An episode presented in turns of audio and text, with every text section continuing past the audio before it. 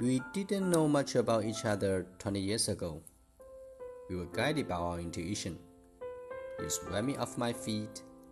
It was knowing when we got married at the Ahwahnee. Years passed, kids came, good times, hard times, but never bad times.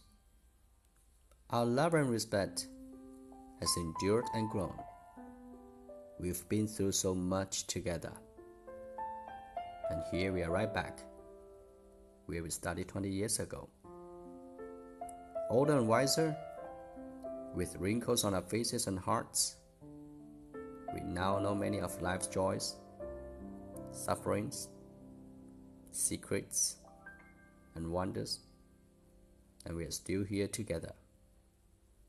My feet have never returned to the ground.